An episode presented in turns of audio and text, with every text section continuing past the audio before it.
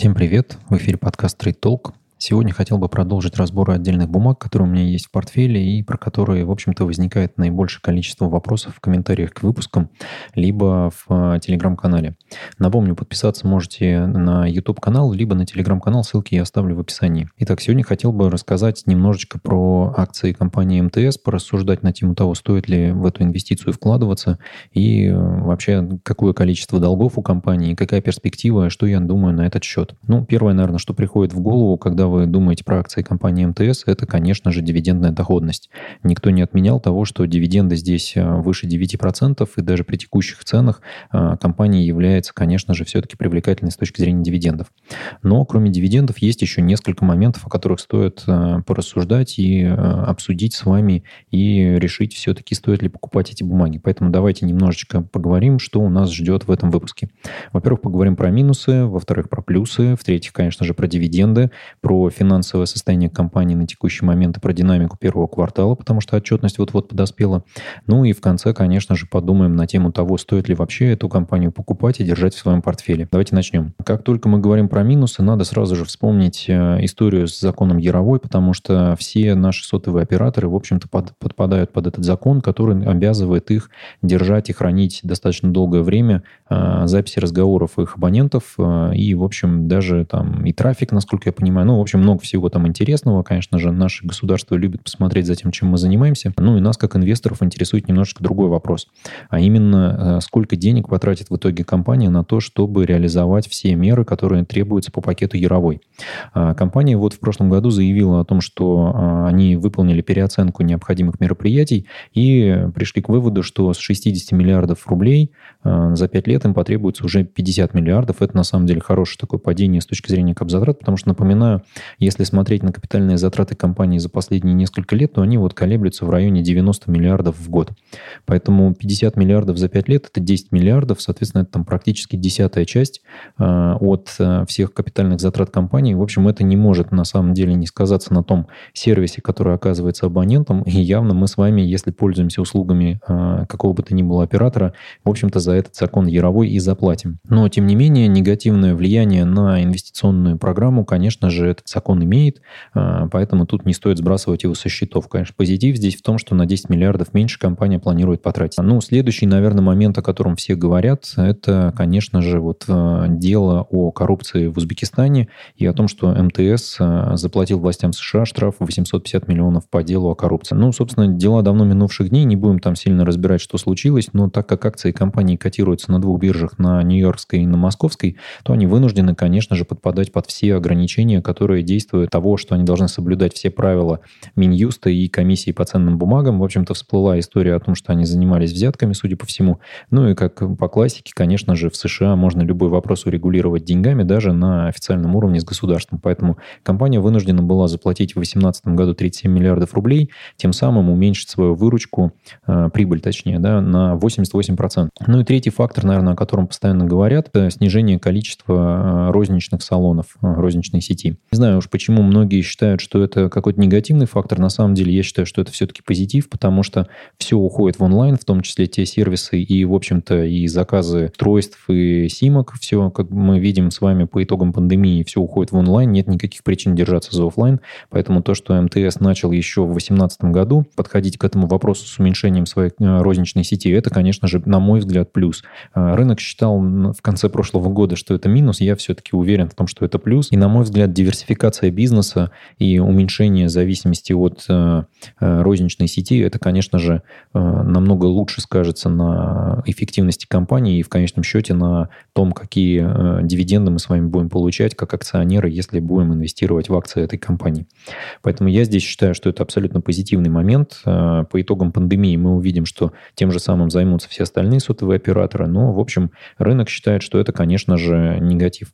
Ну и дальше переходим, конечно, к финансовым финансовым факторам, потому что они, конечно, для инвесторов наиболее интересны. Мы видим с вами, что краткосрочные обязательства имеют э, больший вес сейчас, сейчас чем краткосрочные активы. Да? Вот в долгосрочных обязательствах есть здесь перекрытие тем, что активов достаточно для обеспечения. При этом долги компании росли очень сильно. Мы это сейчас увидим с вами вот на этом графике. Мы видим, что как раз 2018 год это было время, когда активы компании снижались, но при этом долговая нагрузка достаточно серьезно возрастала. Связано это было с тем, что компания вынуждена была э, часть э, своих денег, в общем-то, зарезервировать под э, этот штраф, который наложило правительство США, Минюст США. Соответственно, часть денег пришлось занимать на рынке, и при этом компания не отказывалась от выплаты дивидендов.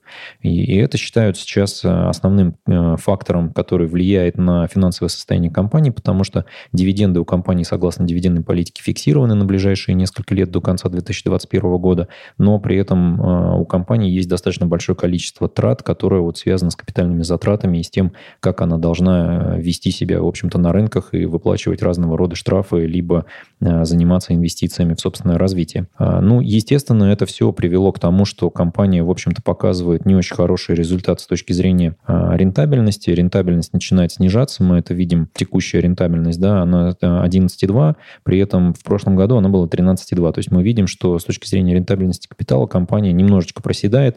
А, естественно, это все связано с долговой нагрузкой, потому что долговая нагрузка сейчас, которая есть, она а, очень большая, и несмотря на то, что а, в квартальном отчете компания отчиталась о том, что сумела снизить для себя среднюю процентную ставку по долговой нагрузке с 7,7% до 7,3%, это, конечно, достаточно, простите, 7,4%. Это, конечно, серьезное снижение на таком масштабе, но в целом мы с вами видим, что здесь уровень долга такой, которого не было у компании никогда. Поэтому, конечно же, это является зоной риска, на которую стоит обратить внимание, но при этом помним, что э, в компании основным акционером является э, компания АФК-система, которая точно так же закредитована и которой надо платить по своим кредитам, поэтому она, в общем, не позволит МТСу не выплачивать дивиденды, потому что ровно через это компания АФК-система в том числе финансирует свою собственную деятельность и свои собственные кредиты. Поэтому здесь, конечно, мы видим с вами, что э, с точки зрения выплат акционерам будут все-таки сохраняться высокие дивиденды. И если мы с вами посмотрим на дивидендную доходность, которая здесь есть, да, вот видим 9,3% к, текущему, э, к текущим ценам, э, и при этом компания, конечно же, вот там превышает рынок и среднерыночный там топ-25, э, мы видим, какие здесь есть прогнозные дивиденды, да, вот стабильность выплат, то есть выплаты в целом, на мой взгляд, выглядят достаточно стабильно и растут за последние годы. При этом мы видим, что текущее покрытие выплат акционерам, оно достаточно высокое, то есть 95%. Это очень много на самом деле. То есть компания практически все тратит на дивиденды. А на фоне того, что мы видели с вами с вот этим делом по коррупции на 850 миллионов долларов, а, понятно, что компания, ну, по сути, занимается тем, что занимает деньги для обеспечения своей операционной деятельности, при этом вынимает часть денег акционерам и выплачивает в виде дивидендов. На мой взгляд, связано это, конечно же, с тем, что акционером является АФК-система, которая все равно будет вынимать эти дивиденды. А, Но, тем не менее, давайте вот посмотрим, что нас ждет в будущем. Вот видите, аналитики говорят о том, что уровень а, выплат будет снижаться с точки зрения того, что вот а, какая еще а, прибыль будет оставаться. Да? То есть оставаться будет порядка 21% в 2023 году. На мой взгляд, оптимальным соотношением выплат акционерам и прибыли является вот граница 60%, потому что в таком случае понятно, что компании есть куда еще инвестировать, у нее есть этот капитал, она может, собственно, жить не на заемные средства, потому что любые долги – это, в общем-то, проблемы для бизнеса, который каждый раз будет вынужден заниматься тем, чтобы искать средства на обслуживание этого долга и на возврат, да, потому что возвращать долги все равно тоже в том числе придется. Ну, давайте, наверное, посмотрим на то, как э, оценивают Simply Wall Street эту компанию, потому что мы с вами пока поговорили про основные минусы, э, про плюсы тоже поговорим, но пока же давайте общий взгляд посмотрим. Ну, мы здесь видим с вами, что не, не так сильно волатильно за последние три месяца. Это, конечно, звучит цинично на фоне того мартовского падения, которое мы видели, да, когда бумаги проседали с уровня в 348 рублей за акцию до уровня 256, и сейчас они, в общем-то, отыгрывали до уровня 332, да, сейчас пока на отметке 320 котируется. В общем, если это не волатильность за три месяца, то я не знаю, что это, да, но в целом как бы вот бывают и баги такие. Э, ну, ничего страшного. Давайте посмотрим, что было последние пять лет. Компания платит активно дивиденды. Э, за пять лет вот возврат акционерам был бы 135% э, на капитал, при этом МТС является более волатильной бумагой, нежели средний рынок в России. Ну, наверное, это так. Да, вот индустрия считается менее волатильной. Здесь вот бета 0,64. А, конечно, это достаточно странная оценка, потому что у нас из а, публичных операторов, напомню, с вами есть только Билайн, да, который торгуется под тикером Вион, и, в общем-то, сейчас Ростелеком, у которого Теле2 в портфеле. МТС у нас является также акционерной компанией, Мегафон ушел с биржи, поэтому он у нас, в общем-то, покинул именно оценку этой индустрии, потому что его котировок акций просто не существует. Текущая оценка с точки зрения дисконтированных денежных потоков вот на Simply Wall Street говорит нам о том, что компания недооценена на 46%. А, так ли это или нет, мы с вами можем сейчас составить свое какое-то собственное мнение, да, потому что когда мы говорим о том, что у компании, компания генерит какие-то потоки, это должно быть связано в первую очередь с тем, какие есть перспективы у компании, а, куда она двигается с точки зрения своего стратегического развития и какой уровень долга она имеет. Вот эти все несколько факторов, да, они должны вам э, давать какой-то ответ о том, готовы вы в эту акцию инвестировать или нет. Ну, вот на текущий момент мы с вами видим, что долговая нагрузка у МТС – это достаточно серьезная проблема. Э, со стратегией мы еще сейчас посмотрим. Ну, а вот с точки зрения дисконтированных денежных потоков, видите, Simply Wall Street уже все посчитал. Если мы с вами там посмотрим этот расчет, я уже говорил несколько раз о том, что здесь э, выполняются все эти расчеты, да, и вы можете посмотреть, каким образом строится эта модель. Вот Simply Wall Street за нас все эти расчеты выполнил и говорит, да, бумага недооценена, наверное, стоит в нее инвестировать. Ну и показатель PE по компании равен 10, да, вот рынок в среднем у нас 8,5, индустрия 17,9, уж не знаю, какую индустрию сравнивать, явно не нашу. А, вот компания сейчас а, имеет PE ratio 10. А, так ли это плохо, да? Ну вот российский рынок всегда считался рискованным, поэтому PE здесь могли находиться на уровне 5-7, а, можно было и на таких уровнях покупать, а бывают и 25, да, поэтому 10, на мой взгляд, это вполне себе комфортные условия. Конечно, хотелось бы покупать на уровне ниже 8,5, да, на уровне ниже среднего нашего рынка. Но что поделаешь, да, вот есть такие бумаги, которые дают достаточно серьезную доходность с точки зрения дивидендов. Ну, price to book здесь а, очень высокий, да, то есть мы видим, что текущая оценка к активам, она просто безумная. Это, конечно же, уровень банковского сектора. Здесь а, телеком, вот видите, да, что должен быть 2,4. То есть это, конечно, для нас вот фактор риска. Поэтому как инвесторы мы должны с вами понимать, что компания очень может быть, что на самом-то деле, в общем, в какой-то степени переоценена тем, как э, все наши инвесторы бегут, в общем, в дивидендные бумаги. Ну, наверное, по минусам прошлись. Давайте попробуем пройтись по плюсам. Вот из плюсов первое, что приходит в голову, это, конечно же, э, дивидендная политика. Э, как вы понимаете, вот на сайте она для акционеров опубликована. Здесь можно почитать подробное положение о дивидендной политике. Но нас интересует достаточно краткая вот эта история о том, что в течение э, 2019-2021 календарных лет МТС будет стремиться выплачивать не менее 28 рублей на одну акцию посредством двух полугодовых платежей. То есть мы с вами говорим сейчас о том, что компания прямо открытым текстом говорит, я вам буду платить фиксированные дивиденды не меньше вот этой суммы а, в течение ближайших трех лет, вот с 19, 20, 21 год. А, что нас ждет в 2021 году с пересмотром дивидендной политики? Ну, я думаю, что компания АФК-система не будет активно выходить и оставит у себя контрольный пакет, потому что если вот мы посмотрим еще раз на то, кто владелец а, компании МТС, да, 56, почти 57% 100% принадлежит АФК-система, они еще могут сократить для того, чтобы поставить у себя контрольный пакет, распродаться как-то, да, но при этом вот мы видим, что изменения вот в 11,2%.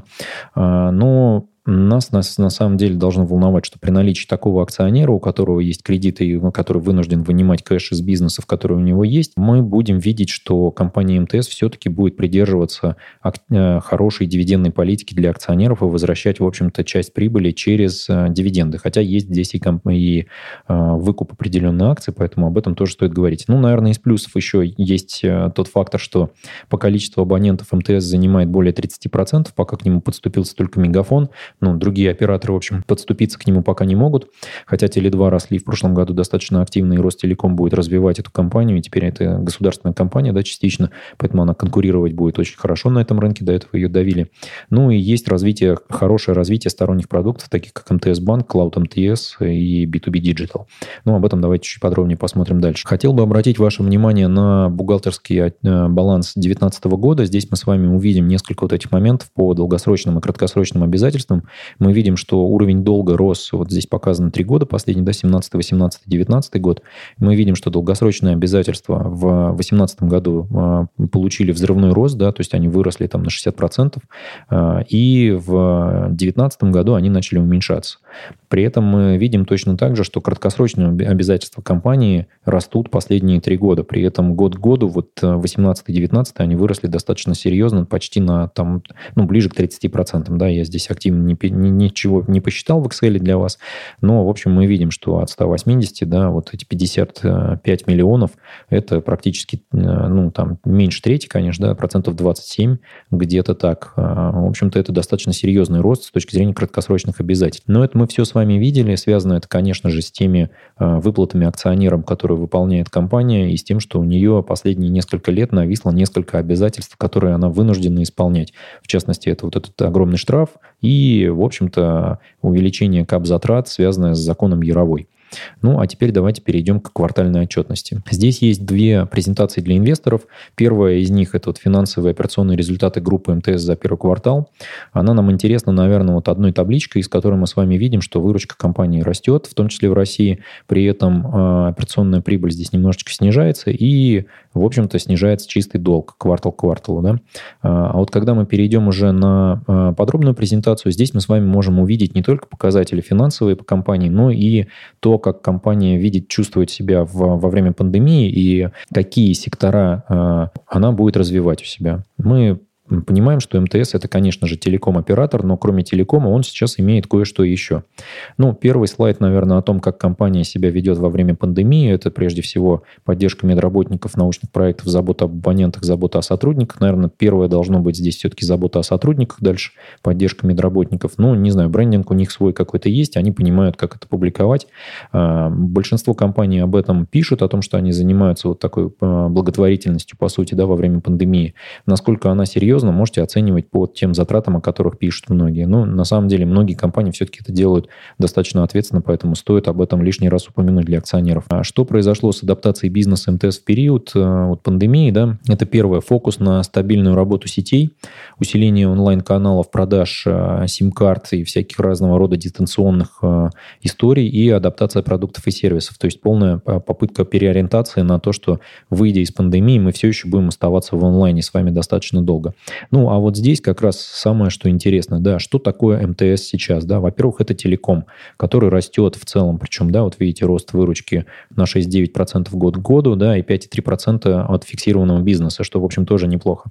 А, ну, и там устойчивый рост базы и, в общем, развитие сети вот 5G, которая, на самом деле, на мой взгляд, является минусом, потому что будет требовать кап-затрат, а с точки зрения выручки компания с этого пока ничего интересного не имеет. Но об этом мы сейчас подробнее чуть дальше. Здесь есть сектор финтех, это вот тот самый МТС-банк, который компания выкупала, э, долю которого очередную выкупала у компании ФК-система, поэтому наращивает здесь свою долю с точки зрения участия акционеров в акционерном капитале, и, в общем, прибыль здесь растет. Да, мы видим, что растет количество активных пользователей, растет количество ну, кредитования, растет количество виртуальных карт, а это в том числе, э, собственно, приводит нас к росту процентных платежей и, в общем, комиссий за обслуживание, что для бизнеса очень хорошо. С точки зрения медиа я, на самом деле, не сильно отслеживаю, что происходило у МТС. Э, читал только о том, что подписано соглашение о создании совместного предприятия с Первым каналом, куда вошел в руководство Константин Эрнст. И, в общем, чем это обернется, на самом деле, мы посмотрим в этом году. Ближе к концу года, я думаю, все станет понятно, и понятно, насколько это повлияет на, в общем-то,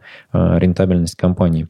Э, ну, здесь интересная вот эта краткая справочка о том, что есть еще сектор B2B, где компания, в общем, говорит о том, что у нее растет, растет выручка от облачных продуктов и решений в 2-3 раза. Тут интересно было бы увидеть видеть, с какой базы это все да, рассчитано, потому что э, вырасти со 100 рублей до 230, это на самом деле нам было бы, конечно, неинтересно. Но я думаю, что здесь, конечно, не занимаются прям уж совсем мухляжом и все-таки говорят о каких-то стоящих э, результатах. Рост выручки от Big Data аналитики э, и рост 47% от IoT. Здесь я бы, наверное, остановился на том, что вот все-таки IoT история и 5G это, конечно же, связанные вещи, потому что как только у нас начнется полное проникновение 5G кругом и везде, да, вот, ну, повсюду вокруг нас, мы увидим взрывной рост, в том числе и IoT-продуктов. Хотя там, конечно, есть два фактора, которые должны решаться, в общем-то, с точки зрения устройств. Первое, они должны быть дешевыми. Второе, они должны быть а, с супер низким энергопотреблением, чего не дает нам на самом деле вот никакая LTE-сеть. Да, она требует при регистрации в сети достаточно большого расхода а, электричества. Поэтому здесь на самом деле, ну, вот интересно, что будет с точки зрения самих устройств. Ну, вот как устройства будут появляться, конечно, МТС будет одним из первых, кто их будет массово вливать в рынок. Ну, выход Cloud МТС, посмотрим, чем это обернется. А, ну и разного рода IoT-проекты в медицине, ЖКХ и социальной сфере.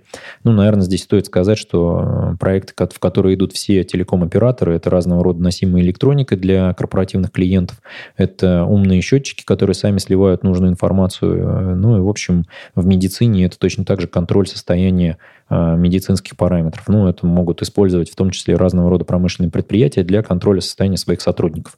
Думаю, правда, мы три года ближайшие ничего такого не увидим по одной простой причине, что предприятия будут экономить деньги, и пока мы кризис этот э, глобально не пройдем, э, никто не вернется к э, своим старым моделям расходования средств. Ну, вот можно посмотреть, что такое цифровая экосистема и что делает МТС. Да, здесь много всего. Здесь МТС Бизнес, Mobile, Банк, Медиа, Кэшбэк и вот Ticketland, там связанные с Озоном, Booking ом и X5. Ну, X5, понятно, как бы э, непонятно, как они туда зашли, да, Озон, понятно, это АФКшная инвестиция, поэтому они там есть. А, ну, мне здесь больше интересно как раз то, что а, здесь показано, что происходило с МТС банком, а здесь растет количество клиентов. Не так, конечно, хорошо, как могло бы, да, но если мы сравним первый квартал 2019 года и первый квартал 2020 года, то в целом рост, в общем-то, неплохой, да, мы видим рост на 250 тысяч, а, ну, то есть там больше, чем в 10%, да, растут с точки зрения охвата клиентами, при том, что у нас финтех развивается на всех фронтах, да, и мы видели, что, в общем-то, здесь лидируют такие истории, как Тиньков. А, но вот МТС Банк тоже предлагает кое-чего и, в общем, двигает вперед.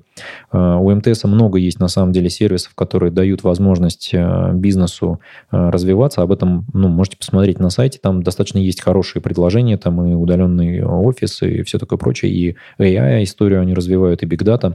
А, так что здесь есть те сегменты, которыми стоит позаниматься, тем более, когда вы телеком-оператор такой глобальный, вы можете себе позволить использовать свою сеть как инфраструктуру для того, чтобы обеспечивать разного рода сервисы. Ну, здесь интересно посмотреть на выручку 8,9%, да, при этом выручка в России растет и выручка в Беларуси растет, то есть идет развитие в Беларуси, ну, выручка в Армении падает. Ну, нас, наверное, интересует больше все-таки как раз вот рынок России и рынок Беларуси, потому что это те самые ключевые рынки, на которых зарабатываются деньги. Основной, конечно же, это Россия. Так, чистая прибыль у нас растет на 0,8 8%, что тоже, в общем-то, хорошо. Да? И вот мы видим, что выручка от мобильного бизнеса у компании растет 6,9, 6,9, на 6,9%. Это изменение год к году.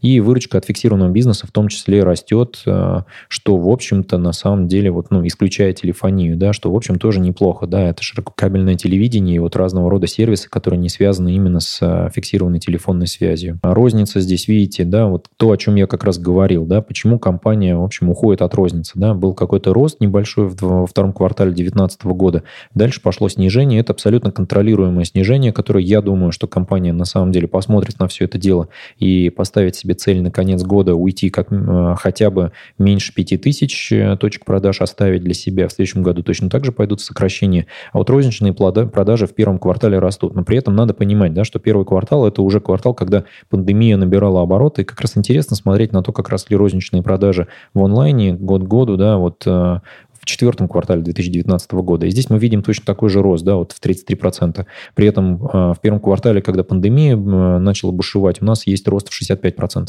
Я думаю, что второй квартал будет такой же, и на самом деле будет небольшое падение к концу года, но дальше мы снова выровняем. Ну и дальше показатели кое-какие, да, там активы, финансирование. Мне здесь будет интересно посмотреть на то, каким образом привлекается а, ну, мы видим здесь про розничный кредитный портфель, наверное, да, а, здесь рост кредитов физических лиц 67%, и мы видим с вами вами, что вот с точки зрения МТС банка здесь есть э, дополнительные резервы, 480 миллионов. Понятно, с чем это связано, потому что растет кредитный портфель розничный, на него надо дополнительные резервы э, для того, чтобы, в общем-то, Центробанк не сказал ай-яй-яй. МТС банк этим занимается, да, вот э, видите, в первом квартале они допол- дополнительные резервы себе создали, и это, в общем, хорошо, да. Здесь, ну, я не хотел бы здесь как-то говорить, что они крутой банк или плохой банк, скорее, в общем, они стабильно растут, растут, используя свою, в общем-то, базу абонента. Про капитальные затраты мы с вами уже говорили, да, что в среднем эти затраты вот как-то пытаются выйти на уровень 90 миллиардов в год. Да, мы видим, что э, до этого компания инвестировала там по 80, условно по 80 миллиардов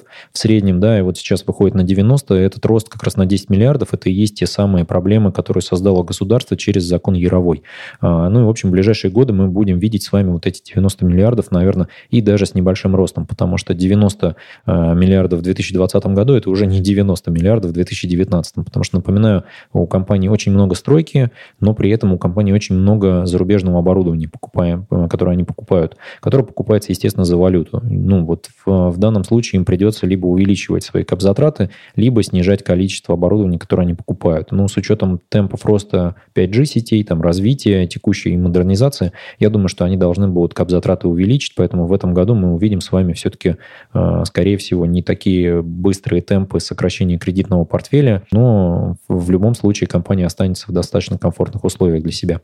И вот то, о чем я говорил, как раз, да, что в первом квартале компания смогла э, снизить средневзвешенные процентные ставки долга до 7,4%, с 7,7%. Я думаю, что в этом году компания двинется вперед с э, точки зрения облигационных займов, потому что думаю, что такому эмитенту занимать все будут, и будет, в общем-то, рефинансировать свой старый долг под высокие процентные ставки на новый долг под низкие процентные ставки.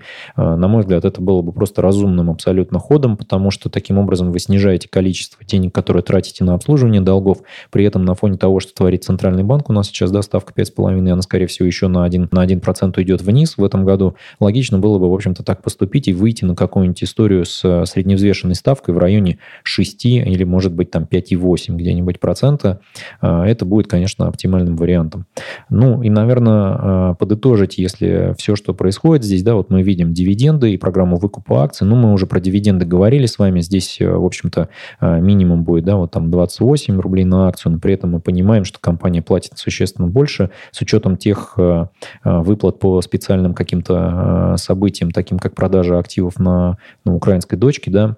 Поэтому для себя я, конечно, считаю, что в секторе телекоммуникации акции МТС – это очень хороший выбор. У компании лучшая в России сеть сотовой связи, быстрорастущий и многообещающий сегмент облачного хранения данных, ну, интегрированный бизнес электронной коммерции и финтех – это, конечно, должно привлекать пристальное внимание инвесторов, на мой взгляд.